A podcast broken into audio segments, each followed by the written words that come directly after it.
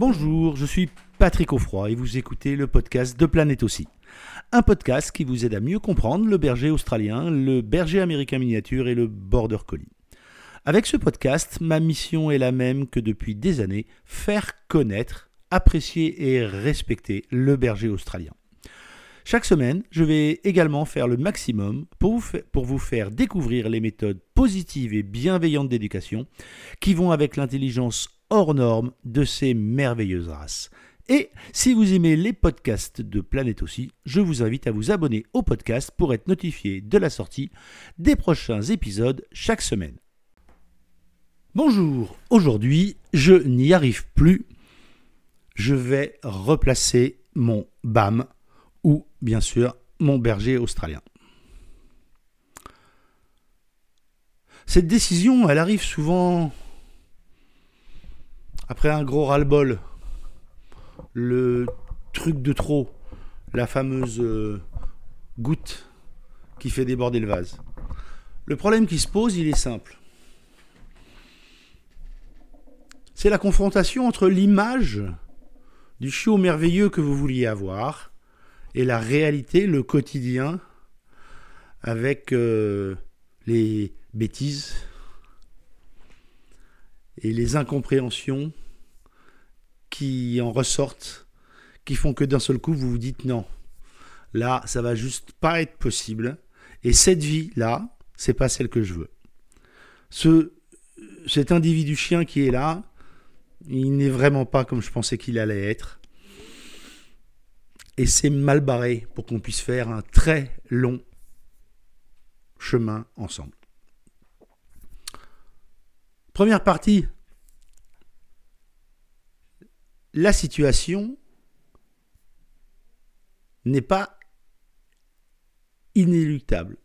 Il y a des solutions.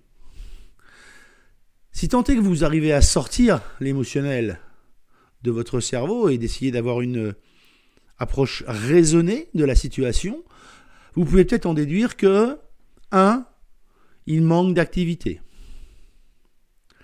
C'est souvent le manque d'activité qui va créer les destructions, qui va créer les interactions compliquées avec les congénères, voire avec les humains, et particulièrement les jeunes enfants par exemple.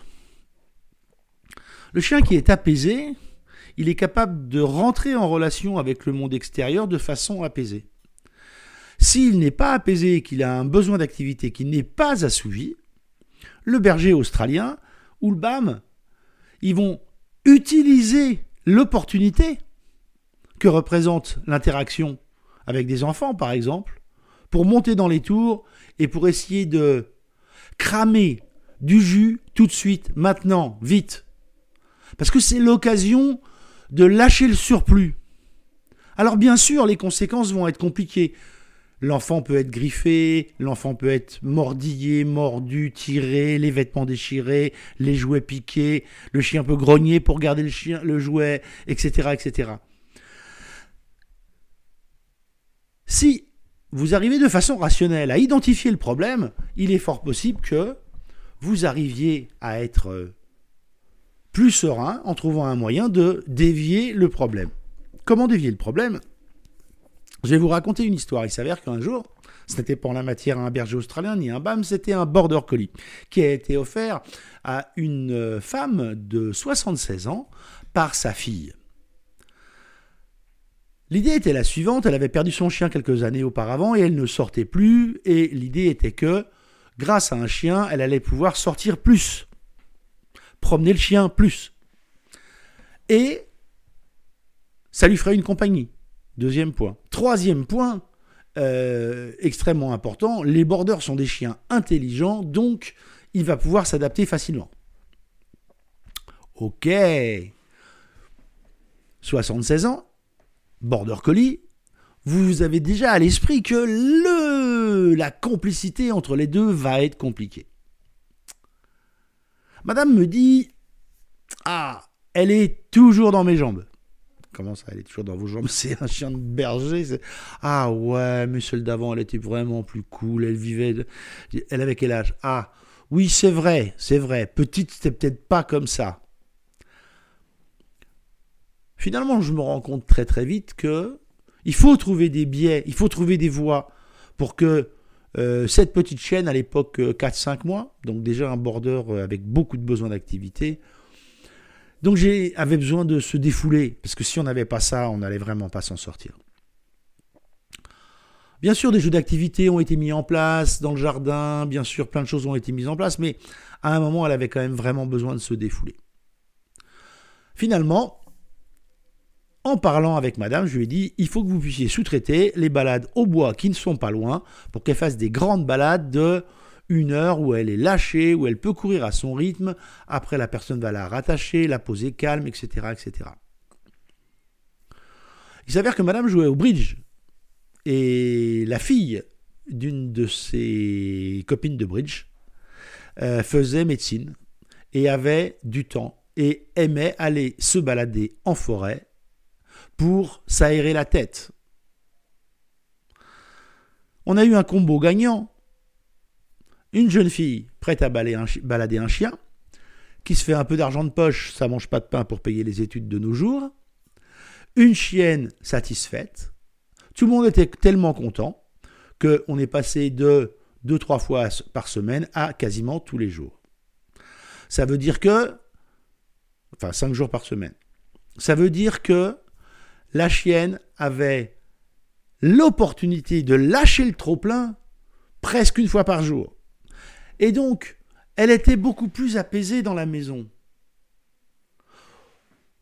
La propriétaire, alors qu'elle avait dans la tête de me faire venir pour valider l'idée de devoir séparer son border, mais ça aurait vraiment pu être la même chose avec un BAM ou un aussi, tellement ils ont cette capacité à revenir, revenir, revenir sur le sujet et à demander de l'interaction alors qu'on ne peut pas leur en donner parce qu'à ce moment-là, on a autre chose à faire. Il y a le boulot, il y a les enfants, il y a les courses, il y a tout, la vie.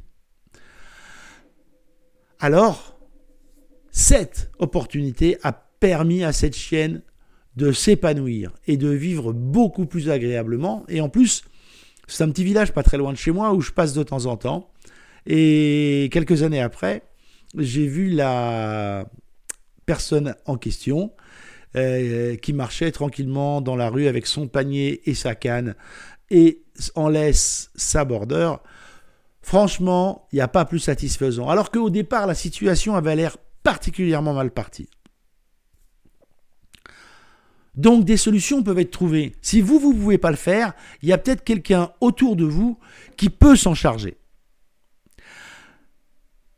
Maintenant, si véritablement la situation est complètement mal barrée et que émotionnellement vous n'y arrivez pas, vous n'avez pas l'envie, ou il y a un problème de santé, un problème de changement de boulot, un problème de changement de rythme, parce que des histoires comme ça, je pourrais vous en raconter 100. Alors si vous sentez que vous allez vers l'échec, le plus tôt est le mieux. Le plus tôt est le mieux parce que si dans votre tête la décision est prise, c'est plus la peine d'attendre. Tout ce que vous allez faire, c'est projeter sur ce berger australien ou sur ce BAM euh, des ondes négatives. Je ne crois pas à la projection des ondes négatives. Mais surtout, vous allez avoir des réactions excessives, vous aussi. Et tout va vous énerver. Et le but, c'est pas que vous vous énerviez l'un et l'autre, parce que là, par contre, on va vraiment aller très très vite vers le pire. Pas se justifier, mais passer un coup de fil pour expliquer à l'éleveur la situation et lui dire que vous êtes bien désolé, mais ça va pas pouvoir le faire.